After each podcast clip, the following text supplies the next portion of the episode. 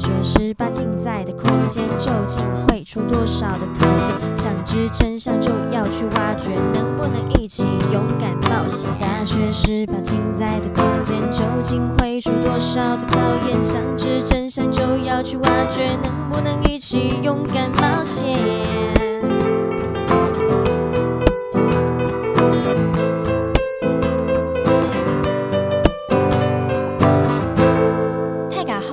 是中台科大大学十八禁，我是邵海与小海，我是亚伯特嫣嫣。哇哦，嫣嫣，我们真的超久没有见面了。我们好像每一集都是超久超久才见一次面。嗯，其实这个也不用说出来啦。啊，说不用说出来是不是？就是啊，啊，我们都有各自忙碌的事情，啊啊。我们都是事业大忙人呢。我是，你是吗？呃、你是学业大忙人，学业大忙人。完了，讲讲学业大忙人，好像是我真的那种我需要重补修的那种。哦，好，他是上课不专心，后面需要重补修那种吗？少少在那种没有，就是报告上比较多一点。哦，我想说花脑力。我想说，你以为我过了那么久没有见你，我还可以炮火如此猛烈？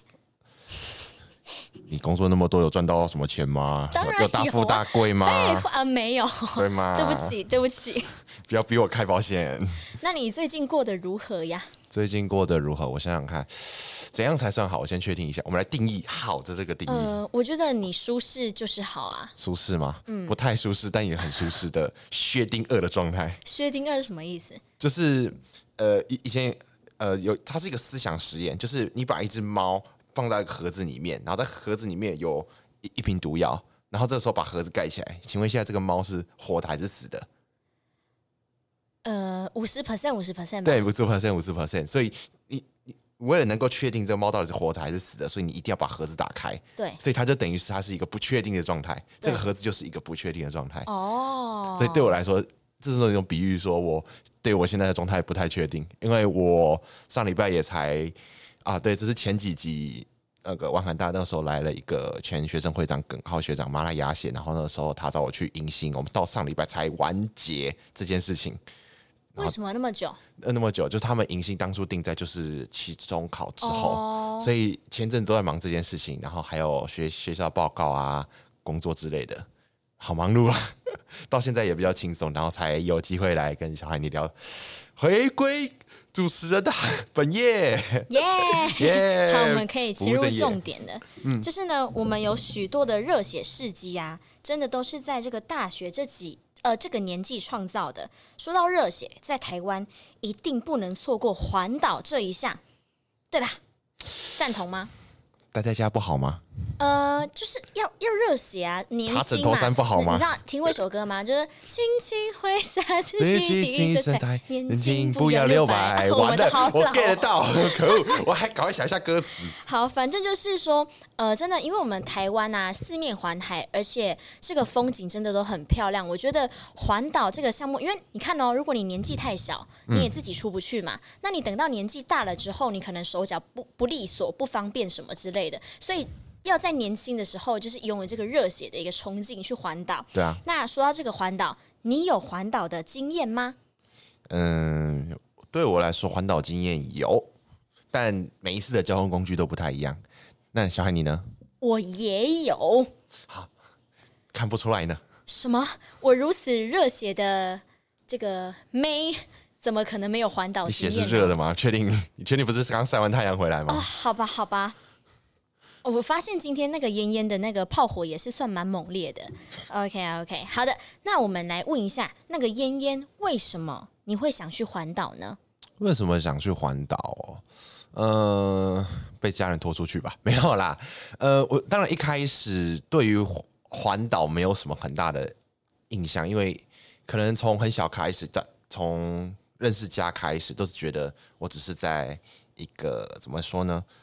家里、学校这样子跑，小学嘛，到国中也大概是这样子，然后到后面开始学，大家国中可能有学过的，呃，地，哎，这是什么？国中地理嘛，就开始认识台湾岛这样子，然后呢，就从台湾岛说，哎，好像可以去玩一次试试看，然后就那时候就跟家人说，哎，我们是不是应该有机会去环岛一次这样子？所以就开始我们家族式的第一次环岛，那。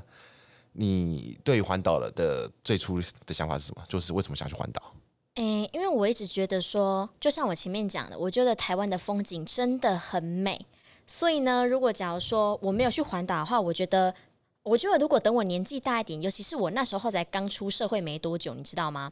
然后如果没有先趁现在去环岛的话，未来如果工作真的超忙碌的话，你就没有时间去环岛了呀。所以我一定要趁那时候，而且我的假很少。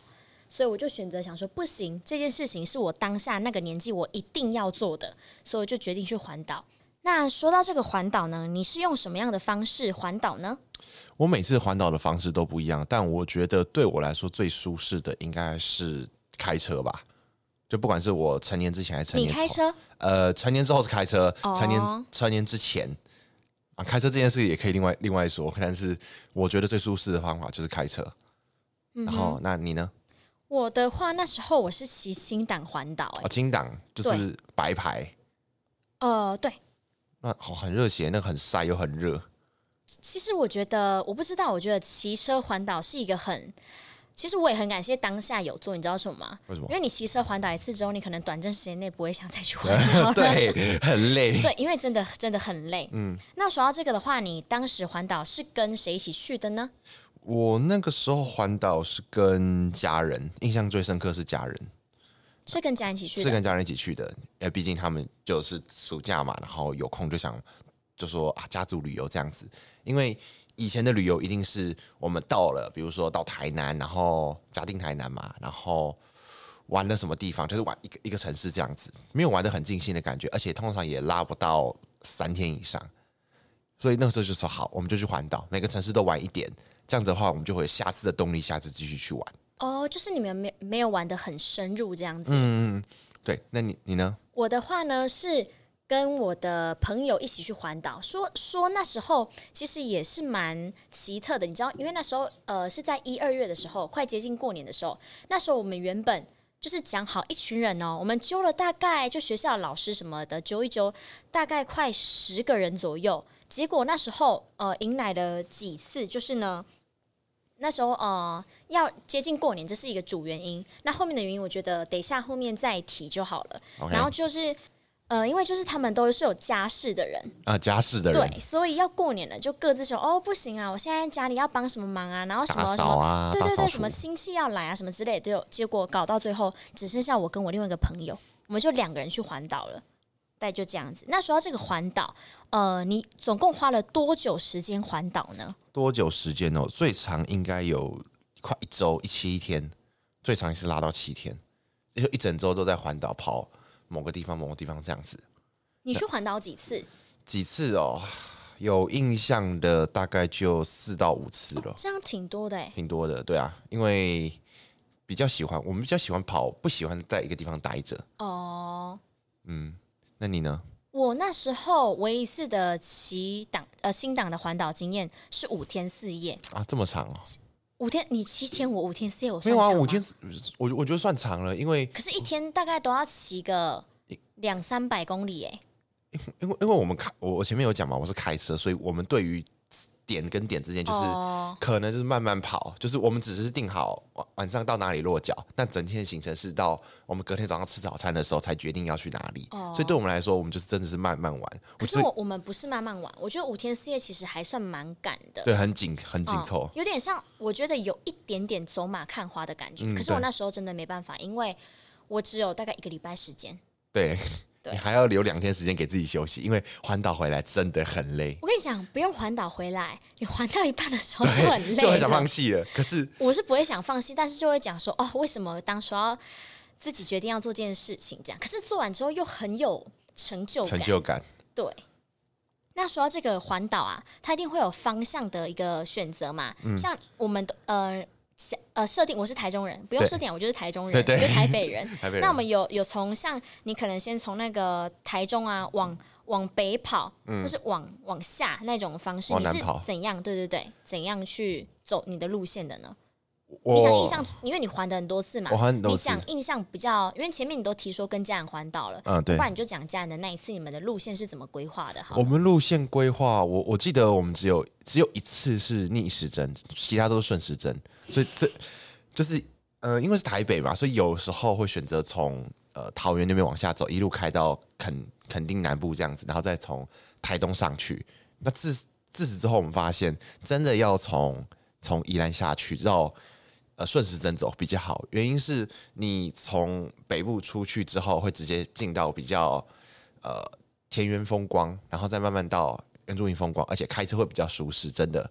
你说心境上，对心境上你会舒适，它它的舒适感很像是呃，因为我就是我就是这个都市人，然后我想离开城市的喧嚣，哦、所以我一直要一出了雪山隧道，我就是海海阔天空，右手边就是海，呃，左手边是海，呃，右手边是山，所以那种海阔天空的感觉，就依然继续往下走到花莲，那感觉更不一样，路更直更大，然后很广阔的感觉，然后一路到了嗯呃，台东要。走到恒春的时候，那条路又又变小了。然后，因为那个时候好像南横还没好吧，反正就是一个啊，那边有个景点，我忘记叫什么，是不是？就是它的马路开，它是斜的，斜着往下开，所以你会看到一整片海洋，你会跟海，你开在海面上的感觉一样。然后到多良车站，然后看那个海景很漂亮，就很像那种那个千寻千寻那种海海上列车，非常漂亮。然后再回到。因为你当你从反方向走的时候，你是看不到的，你只看到无无限天空。当然也不一样啊，但是看海的时候，确实比较漂亮。然后再从南部一路往上开的时候，因为会越来越舒适，就是你你开车的部分。当当然我没有说东部的路不好，但是那感觉不一样，因为它比较快速，比较快速。对不起，快点，高铁什么时候要盖了？我很想要，大家大家方便一点去。好，反正因为你从南呃南部回到北部的时候，那条路的情况比较像是你路上的风光开始慢慢变得越来越现代，慢越来越变得繁华，你就会有一种慢慢要收心的感觉。对我来说，这是一种很棒的。那个心境转变，嗯哼，就是开头跟结尾，结尾是一样的，就又会一一种一个圈的感觉。那你呢？我的话，我记得我那次环岛是第一站，我从从台中，然后往下，我先到屏东过个夜，嗯，然后住我朋友家，然后他父母对我超好奇的，那时候啊是一个特别惊艳。然后接下来就是他他他是打打断一下，他是觉得你像你像你不是情情侣档出来还是？呃，其实我们是兄妹档。不是不是不是真正血缘上的兄妹，外观看起来像兄妹还是？呃，就是因为我我长我长得像原住民嘛，哦、然后他是一个原住民的阿哥这样子。嗯、好，反正就是呢，我跟我朋友那是呃同事跟朋友啦，那我们就一起去环岛结伴而行这样，因为我觉得。我不知道，因为以骑车来讲，其实会发生很多问题。你有可能骑一骑，然后可能车子有点小状况什么的。如果你没有一个伙伴可以相互扶持的话，其实我觉得其实是有一定小小的危险程度的。尤其是当你因为环岛，你可能会骑一些山路或什么跑山的路。对，如果你在都市那些街道，你的车坏掉，其实都好解决，打通电话就可以。对，没错。可是如果你是在跑山的状况，就是真的那个真的哦，哎，西凉哦。你最好祈祷那个时候真的有讯号。对，没错没错，讯号也是一回事。然后反正我们就第一站在屏东，然后接着往那个好像是高雄还是什么，因为其实地理很烂，反正就是一路的往往这样子，算是逆逆时针吧。嗯。然后你刚才说到那个海岸，我非常有感觉，因为东部的海岸真的好漂亮，哦，很漂亮，蓝非海非常蓝。对，你知道吗？我那时候骑车，虽然那时候就是我的这个环岛之路有点坎。科，我等下后面会分享到，可是 还是会有晴天的时候。当你看着那个海，然后还有这种粼粼波光的那种感觉，然后跟那个有一些那个不知道是海鸥还是什么鸟，然后有点跟你并。并排骑的那飞行的感觉，对，真的超级漂亮的。然后我告诉你，那个时候再放点音乐，你就觉得自己像是某、欸、某某 MV 里面，对 MV 里面，或者是某某电影的那个那个片段。没错，然后就还还有一幕我印象超深刻，我忘记到底是在台东还哪里吧。就是因为我那时候环岛的时候，就是有就是天气真的没有很好，嗯、然后你很多云层，结果云层很多，然后有时候云层中间可能会有一个就是没有云的地方，然后那个一束光线从上面打下来，你知道。那个简直就是天然的 spotlight，那一刻我觉得我根本就不是在人间，我在仙境，嗯、真的是我有史以来长到现在这么大，即使我环岛之后，我再也没有看过这么美的一束光，嗯，真的就是很漂亮，真的是真的像古装剧里面那种仙境在天宫的感觉。对，那说到这个的话，呃，既然环岛，我们人出去，人势必要怎样吃喝拉撒睡嘛，对不对？我们就一定会讲到一些可能跟食衣住行相关的啊。那我们先撇除这个，我们先前面来讲一下，你是属于那一种事先规划类的，还是边走边看类的？如果以你自己的话，我说我如果今天是自己出去，我自己喜欢规划，呃、还是以往经验？以往经验跟现在都可以，你可以分享一下。如果你有什么不一样的地方的话，呃，以往经验的话，一定是事先规划。就是我，我是一个我需要至少有底，说我今天去到那边有呃住的地方一定要稳定，然后其他我可以随便。呃，如果你今天是人三人以下的话，那我觉得随便无所谓。但三人以上，我就坚持一定要事先规划，因为相对很麻烦。哦，多人多意见，多人多意见，对。然后如果说未未来的话，我会现在比较偏边走边看，因为我觉得我现在的出去玩的技能相对比较完善，就是我大概已经知道，呃，出了事我应该打给谁，保险怎么弄，大概知道怎么弄啊。然后出去的时候饭店怎么订，不管是网站什么的，可以自己去比价。那我我觉得，因为我有相关的经验跟技能的话，那我觉得边走边看是好的。当然，就像我前面讲的，如果今天是三个以上，人很多，嘴很杂，然后又不太熟的情况下，事先规划是绝对最保险，保险中的保险。你会跟不熟的人去环岛？呃，不熟的人去环岛，如果他今天是比如说我找小孩你好了，嗯，然后假设我们在找，可能今天小编在这边，然后你们都各自带了一个我不认识的人，那这样算吗？我觉得还算可以接受，接受。可他又再带了一个人呢？比如说，你就又再带两个人过来，欸、那这个时候我就有点惊了，有点惊。对，因为变成说，哦，呃，因为毕竟有不熟的人在跟你在这个空间，你可能在讲话上或什么，你不能够那么的自在。对。然后，如果他今天是那种类似联谊的情况，就比如说，哦、我们是一群一群热血青年，我们要出去环岛，然后去去游，算游历嘛？就去玩这样子。这样以为是嘉庆君是不是？嘉庆君君又要继续讲了，又台湾，对，他他得奖真的是恭喜他，恭喜他！亚兰姐真的很棒，很厉害啊！第一次女生拿到男男男主角奖，真的真的，你知道我超爱看寡戏。哎，等一下，我们不要跑离主题了，不要跑题。然后反正说回来，就是因为曾经有过一次经验是，呃，应该说两次，一个是情侣档，一次是朋友带朋友。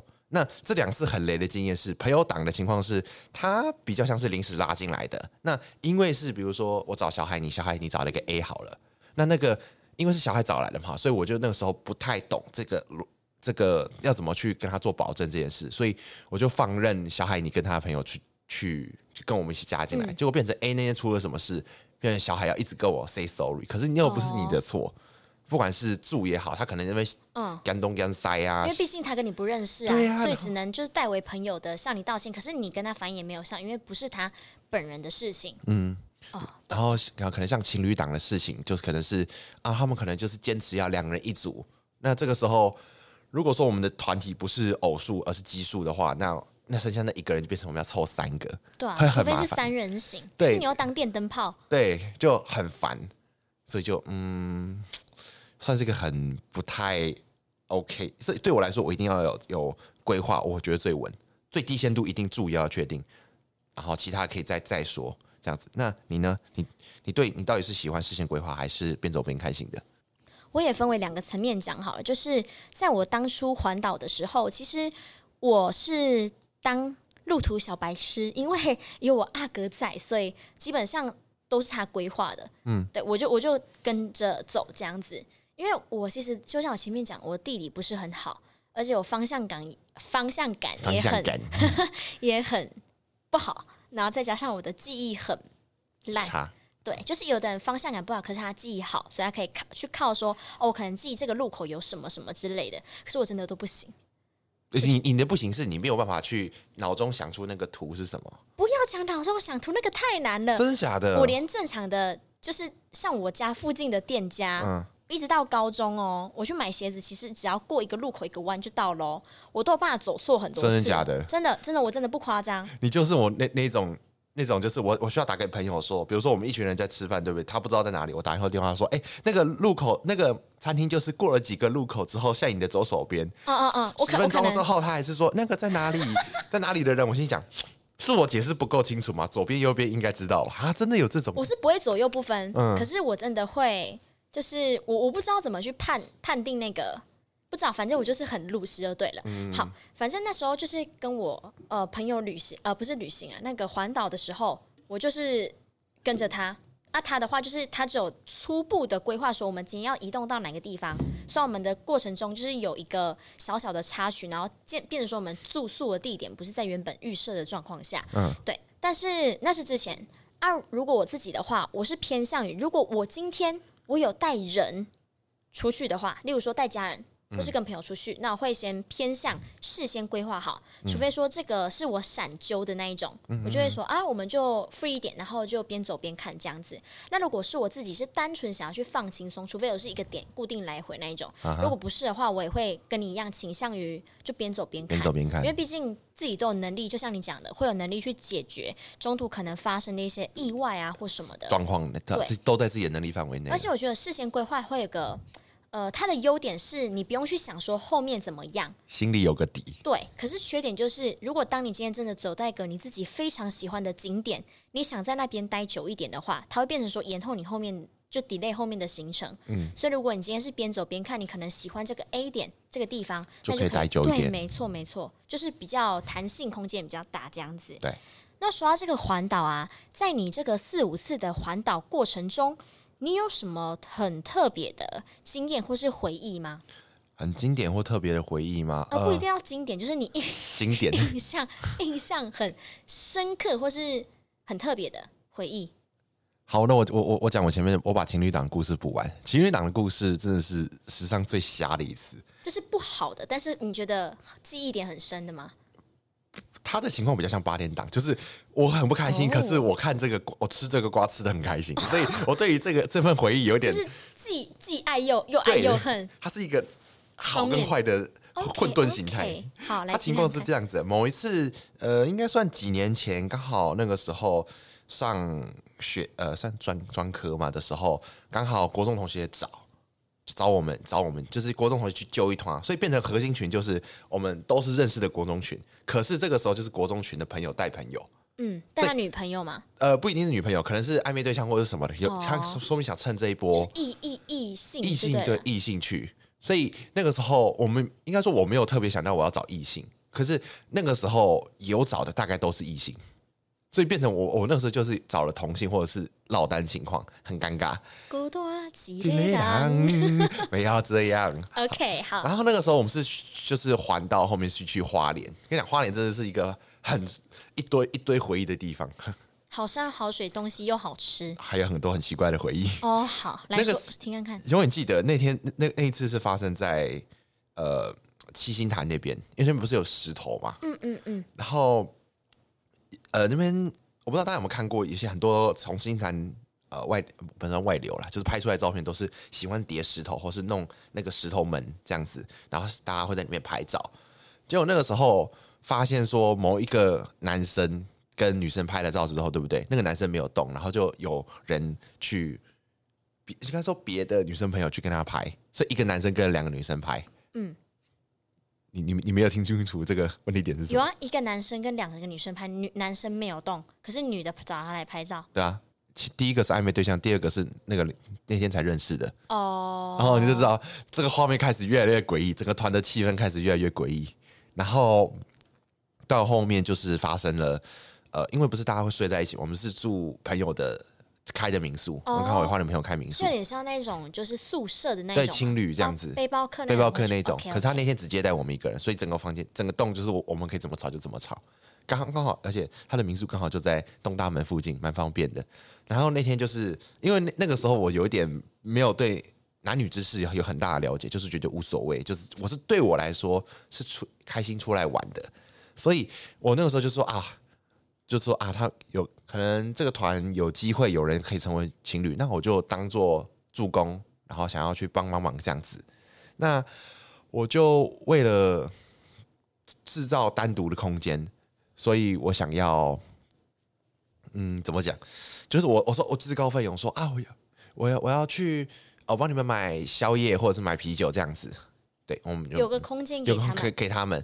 然后走之前好好的哦，大家可能有说有笑，就是说去，然后找了一个朋友，就是把电灯泡也拉走，就是我找了没事的人，就走，大概三个人，我们三个人出去，然后我们就真的是有有说有笑，是真的是纯朋友型的，一男然后两两呃两男一女这样子，然后回去之后发现在吵架，我不知道发生什么事，他们在吵，在吵架，就是暧昧对象，暧昧对象在吵，而且他他们不是很不爽的吵，然后而他们是故意扯，有有点快不爽了，所以我后来就是把他们拉开，后来才知道说那个原本暧昧对象暧昧对象组的。女生发现说，那个男生跟团里的某个女生突然很好，就是他聊天聊到不行，吃醋了啦，吃醋了啦。然后后后来，真的转上最大的抓马点是隔天早上男生不见了，因为我们那时候先说我们是呃有点上下铺，有上下铺的房间跟大通铺的房间，那女生我们都给睡当大大大通铺，然后男生是睡上下铺，就四个人这样子，那。整天早隔天早上最好笑的点是因为大家都喝很醉了嘛，就就是有些比较醒的可能有去灌洗过，然后回床上睡。结果我们后来发现有那对男男女就是不不是暧昧组的，一起不见，没有一起不见。我对应该说一一开始是一起不见，哦，后面发生的情况是我们在某个房间独立房间找到他们，他们是睡在一起，他们？他们睡在一起的，衣服穿好，可是有点衣衫不整。对，好，对，而且你知道那画面多尴尬吗？而且他们不是在，不管是大通铺还是那个四人四人床那边，他是在我我朋友的房间，就是民宿老板的，就是他的算独立独立房间，就是套房那种，在里面发现，就是他们两个躺在床上，嗯、你就知道那画面多尴尬，就是你们一打开，不敢说是抓奸，因为大概也没什么奸好抓，就 那醒来那画面尴尬到，他们不会很觉得很。我跟你讲，这个时候，这个时候就是你那句话嘛。我说啊，我跟你讲，我就是酒后乱性，我就是酒喝喝喝酒嘛，喝酒误事嘛。因为问题是我们没有任何证据证明他们晚上有干嘛，因为大家都喝到外面已经是在玩玩玩玩的游戏，玩到锵掉了，所以醒的人不知道发生什么事，也没有人可以帮我们回，因为连民宿老板都喝他妈喝挂，嗯、多好笑。然后就嗯，就这样。然后因为那个时候是我发现的。我没有叫其他人来看，应该说我我有叫其他人看吗？第一现场，第一现场直击，我看到了，我我我心里想，我要说吗？而且不是，我忘了补一点，那个当下我没有看到女生，她的情况很像是我男生睡在上面，然后女生是棉被盖着的，所以我一直始终认为是那个只有他一个人，就误以为真的是娃娃，就我就打那个男生屁股说，哎呀，怎么 怎么怎么在这睡？然后我就说，哎，这个是谁啊？这个谁啊？为为他抱男生一打的，然后。一拍下去，哇！女生的声音，我知道，所以打到女生的屁股，打女生的屁股，我知道，超荒唐，超荒唐，就是我心里想，我那个没有，我那个时候想的是，等一下我是打我打打到那个暧昧对象吗？就是暧昧对象那个女生吗？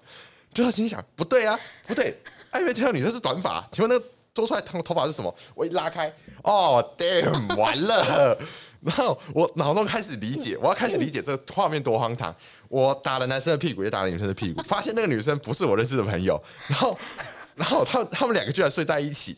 然后现在只有我一个人发现，我该怎么办？你知道，突然那个要素进来，我该怎么办？然后我我我我当下心里想的是，我先把门关起来，我在选择先关门。然后我说：“男生，来，我们先解释一下发生什么事情。请问我要帮你保密吗？” 对，所以后来反正那个男生就就像我前面讲的，说什么啊，你有帮我保密啊，什么什么的，就是我真的很喜欢那个那个我我我带来的那个女生，所以所以所以我很好奇，我就我因为我很想赶快知道故事结尾，嗯，就后来那个他暧昧对象的那个女生，她有发现这个，没有，因为我，我所以你们把暗扛起来啊，我我我我我把这件事掩盖过去，代价就是他他他他请请我吃牛排。就是我我我我，我后面有一天整天的餐费，我今天整天整整整天的餐费他出。哎、欸，你很好收买哎、欸，怎么这么廉价？不是一个秘，就是一个秘密。然后他因为他们也没在一起，嗯、然后这是只反正这是一个秘密，跟一整天的餐费两两加起来可能快五百多块，五百块跟一个秘密的差别。那当然选五百块啊！我没有，我没有要选保守这个，oh. 我没有选要曝光这个东西，因为讲真的嘛，就是因为出去玩，因为这天大概也是倒数大概几天的，你出去玩很担心就是整团气氛爆炸。嗯，那为了整个大局着想，那我觉得这东西可我可以选择在事后这整团结束之后私下密跟老跟着说，那为了整个团的娱乐氛围和气，所以我就。选择不说，就当下不说，当下不说。那你后面有说吗？我后面也没说，因为他们后后来没在一起。哦，所以倒也无所谓。那那我好奇，就他不小心，就是酒后可能怎样的那个，嗯、他有跟那个女生在一起啊？我想一下怎么解释，呃，分分合合，分分合合，哦，但是就是有在一起，对，就是分分合合。对他，他那个男生就是有点让我感，真的让我相信说，就真的有那种，就是因为去了某个活动，然后去了一个，我们因为一个契机在一起，然后我们就会想要继续下去的，哦，的产生一些情愫，情愫。就是假设哪天我想分手的时候，可是又想到啊，我们以前那么快乐的时候，就又又没那么容易分。对哦，懂懂懂懂，就是那种活活动型的。那我我我的故事这么精彩，那小海你有什么很特别的经验吗？哎、欸，我的特别经验跟你的差很多，因为你的真的很像八点档。我刚才听你讲，我笑到我超热的，我想脱衣服，可是脱衣服声音又会录进去。所以我的比较特别的是，就是那一年我环岛的时候。等于说买买一送四，你知道这是概什么概念吗？我第一个讲是因为本来我们是一群人出去，可是我们真的是揪学校的老师一起哦，我们就是挡车群的一起出去，就到后面只剩我跟我朋友。嗯，可是我又不得不出去，为什么？因为我就真的只剩下那一个礼拜有时间了，我再接下来都没有假了。那我很确定，我如果 miss 掉了这一次之后，我再来可能就是要再等一年。而且一年后我也不知道自己大概走的走到哪个程度，也不见得说真的有时间，所以我就毅然决然的还是决定去环岛冲啊！对，即使那时候就是气象预告是霸王级的寒流，你加油！对，然后呢，我又遇到了就是霸王级的寒流，又有暴雨，就那个雨真的是会让那个路路上真的会积水，变成水上乐园的那种，只是没有很夸张。冷冷的冰雨趴在我的脸上。哎，我发现我们今天很喜欢唱歌哎，然后再就是有一个。呃，狂风是那种你骑在就是正规的那个路道路上，车会飘，对，你会整个撇到一个快要被擦撞那个边缘，所以那时候在骑车的时候，你真的要第一个心脏很大颗，然后第二个是你真的要握紧你的龙头，然后你不能够真的骑太快，因为车速太快的话，那个风一吹，真的就拜拜了。嗯，对。然后这这两个对不对？对，接下来我们遇到一个大重点，就是你还记得几年前？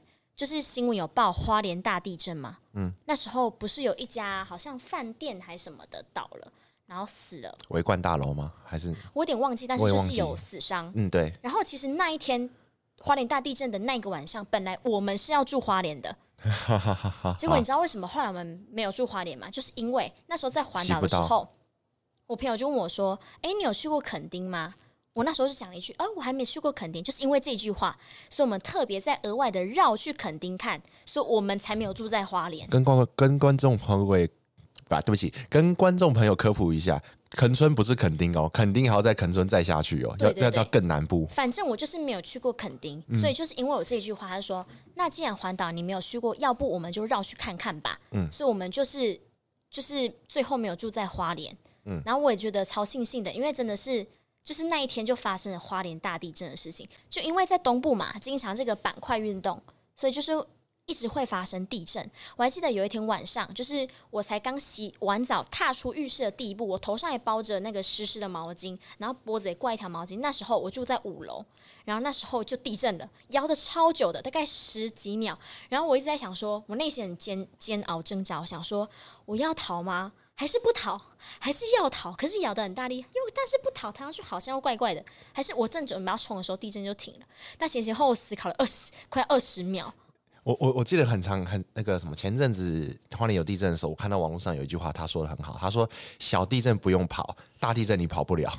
可是好啦，但是。说到这个，这个是一个一个说法，嗯、可是真正的话，我们还是要有一个对，还是要防灾意识，或者赶快躲桌子底下坚固的地方，这样子。然后反正呢，除了这个之外，我刚才讲了嘛，就霸王级寒流、强风暴雨、花莲大地震。你看，嗯、我人生到目前为为止的唯一环岛，就这么的精彩，精彩万分。对，而且我印象很深刻，是因为我们都是骑挡车，然后我朋友他没有挡泥板，我骑在后面，我一路上都在吃土。你你知道，就是我一路上真的都在吃土。我们骑那个山路，我们到达山路的中途休息站的时候，它很干净。我的雨衣前面全部都是泥沙，然后每次到一个休息站，我就要把那个土刮下来。刮下来，对对对，就是我觉得很很特别的经验，这样子。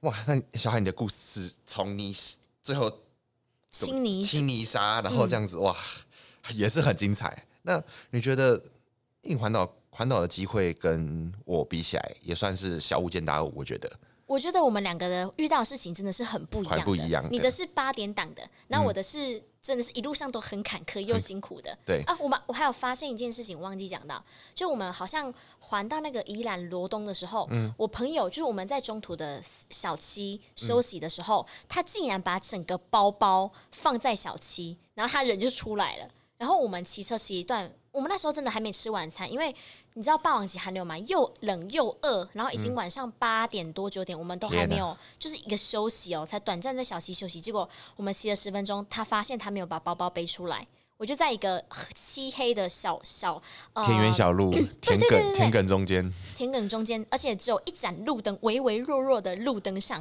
等了他快要半个小时时间。为什么我不是骑出来十分钟，回去十分钟啊？就因为他回去了十分钟，他还可能还要找东找之类的，他他不太确定他自己把它丢在哪里，他可能说可能是小溪，但是他不太确定，所以他去加回就二十分钟，加上里里扣扣了大概也快要半个小时。嗯，对对。然后我那时候的心里也是超级，我想说，为什么我又冷 又饿又累，还不能吃饭？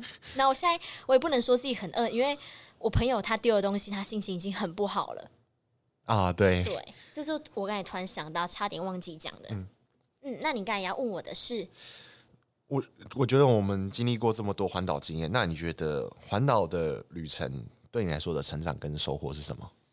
嗯，说到这个环岛给我最大的成长跟收获，我觉得我随学会了一件事情啊，什么事情？叫做随遇而安啊，随遇而安。对，因为以前我只会说，但是对，但是真的不见得能够去身体力行。嗯，可是自从自从那次环岛，因为真的是经验，它其实还有很多很多，就是有点小困难的事情，都这样一一突破。包含是我差点雷惨，就是那个山路，然后差点整个车子滑滑到山沟里去的那个经验，反正是蛮恐怖的。但是就在那时候，我真的能够随遇而安，因为因为其实我是一个很容易紧张的人，我只要脱离我的就是我熟悉的范围，我就会变得很容易紧张起来，或者说甚至我甚至有时候我紧张过度，其实我还会拉肚子。哈你会吗？不会，小时候会，肠胃容易崩溃。对对对，然后反正经过那一件事情之后，我如果离开了，假如说我随便举个例子，举大家比较浅显易懂，如果离开台中，我可能以前会觉得啊，天哪，好紧张，这里不是我的家，这里不是我熟悉的地方。嗯。可是现在我就觉得说啊，没关系，反正还在台湾。还在台湾。那我之后就是去出国，可能去新加坡自由行，我迷路了。我那时候的想法是啊，没关系，我们还在地球上，就这种心境的转变，所以觉得说。环岛最让我呃成长最多的就是随遇而安，我觉得这个帮助我超大的。对，那你呢，嫣嫣？环岛的成长跟收获，长大吧，我觉得。因为长大是什么？你说身体还是？对，没有吧？就是因为你身体可能也成长变得成熟吧，变成熟，因为你就像就像我前几次可能环岛是跟家人，可是真的到你出来，应该说跟家人也有可以学的地方，可以可以学习他们一他们一个模板，然后我们可以学习他怎么去订饭店啊，订订住的地方，订车订什么的，然后到自己出来玩的时候，你在那个群朋友亲自操作亲自操作的时候，你会更。呃，不敢说更好，但是你会更有方向感这样子。那，嗯、呃，成长收收获部分，我在想，可能是要要挑对旅伴。我我想很我讲很认真的，挑对旅伴是很重要的一件事情。真的，因为我们发生过，就是有些人很坚持去某某点。就是环岛的时候一定会去，比如说到某个城市的时候，我一定要挑某某点这样子。可是对于整个一趟旅程来说，将会容易压缩到其他地方。那这个时候你就要去做取舍什么的，你要变得更圆滑一点啊。所以对我来说，整趟旅程的收获更需要着重于你看你是在什这个团体中什么位置。你在高位，你就要对于呃是大家的意见更有。包容，包容，然后你要去倾听，但你要更多的去做取舍，以大多数的人利益为主，你不要为了某些人，然后去得罪一一票人，这样子你们到后面一定会很崩溃。就是沟通啊，沟通啊，还有一件事情我讲到想到钱的部分，出去环岛我们都没有讲到钱的部分，就是钱有时候大家会选择分，比如说各自出，但是我们有有一次有一次我们选择使用公费的制，比如说我们一群人出去玩，每个人先丢一千出来，所以只要住或是大家想吃什么餐厅的部分就是一千，就从这里面抽，抽到后面剩多少一层结束，我们再来就是分。